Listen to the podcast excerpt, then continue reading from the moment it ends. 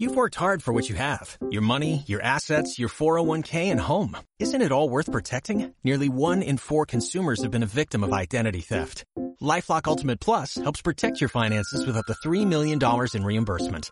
LifeLock alerts you to identity threats you might miss. And if your identity is stolen, your dedicated U.S.-based restoration specialist will work to fix it. Let LifeLock help protect what you've worked so hard for. Save 25% off your first year on LifeLock Ultimate Plus at LifeLock.com slash aware. Terms apply. Economía útil en este jueves 12 de noviembre. Saludamos un día más a César Torres. ¿Qué tal? ¿Cómo estás, César? Buenos días, Marga. ¿Cómo estás? Bueno, menudo tema el que me traes hoy, ¿eh? Para, para tratar. Bueno, casi, casi una odisea, un imposible. A ver, Pues sí, cuéntanos. sí, es una odisea.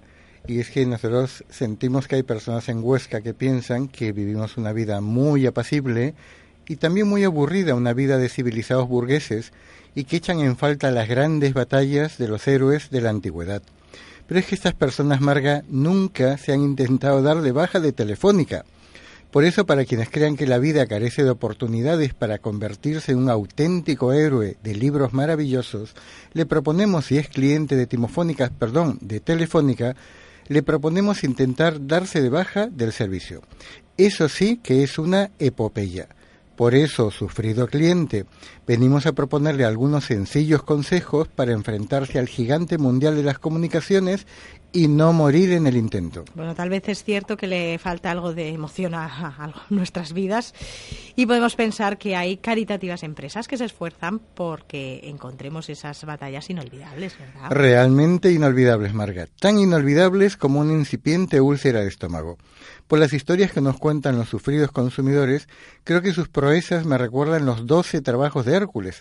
Esas, recordarás, hazañas mitológicas en que un solo hombre debía enfrentarse con auténticos retos y vencerlos de uno en uno, hasta alcanzar el objetivo, que en este caso el objetivo es darse de baja de Telefónica. Vamos a ver, ¿por dónde empiezan esos retos? Pues el primer reto que debes realizar es vencer la resistencia de un robot perverso que contesta a tu llamada y desconoce absolutamente la palabra darse de baja.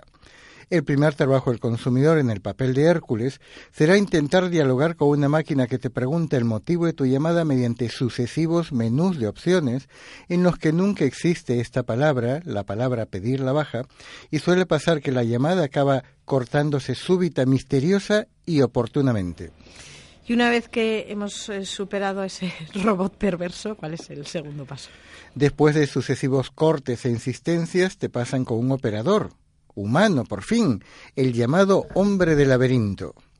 ¿Existe el hombre del laberinto? A ver. Pues sí, existe y cuando le explicas que quieres irte, te dirá que tienes que pasarte con otro departamento. Y el siguiente teleoperador, que es el mismo hombre del laberinto, te derivará a otro y a otro. O te dirán que para darte de baja debes llamar a otro número. Y cuando llames, vuelven a remitirte al primero.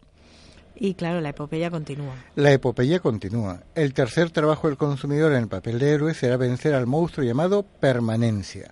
El monstruo de la permanencia siempre te contestará con enigmas.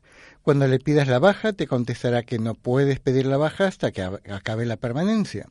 Lo cual, como sabes, es una mentira porque tienes derecho a irte en cualquier momento, aunque eso podría implicar una penalización pero no te explicará que la penalización se tiene que prorratear a la baja sobre el número de días que lleves como cliente.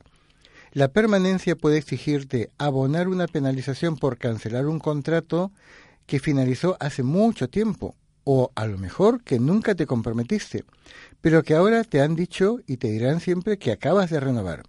En esos casos, para vencer a la permanencia, prueba a pedirles el documento con tu firma o la grabación en que autorizabas esa nueva permanencia, aparejada a un descuento, según ellos. Igual existe, pero con la voz de otro cliente. ¿Y qué hacemos si, mm, bueno, si nos suben de pronto las tarifas? que es una cosa que siempre suele pasar a fin de año.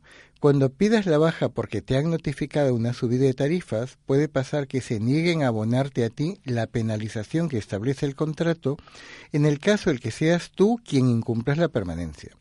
Ya sabes que si suben las tarifas sin avisarte o se empeora la calidad del servicio, son ellos los que deberían recibir una penalización por modificación de las condiciones del servicio sin tu consentimiento. ¿Ya hay otros trabajos de Hércules a realizar? Pues sí, hay que vencer al denominado fantasma del contrato. Te dirán que tienes un contrato firmado que nunca te enviaron y que en él hay una cláusula de permanencia asociada a una penalización por baja anticipada que curiosamente no aparecía en la publicidad ni tampoco fue mencionada por el teleoperador que te convenció para darte de alta. Hay que pedir inmediatamente el contrato para ver exactamente qué obligaciones y derechos tienes. También te argumentarán que no es posible irte hasta que pagues supuestas facturas pendientes. Otro canto de sirena que nuestro héroe debe poder sortear.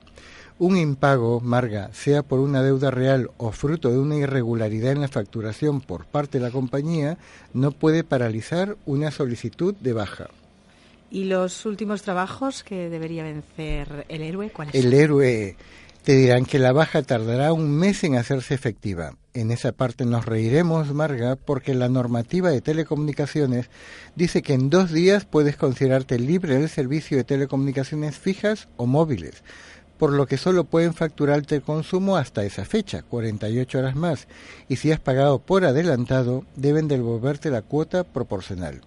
Y si te dicen que la baja no puede efectuarse por teléfono y que tienes que enviar un fax, un burofax o una paloma mensajera, puedes reírte también.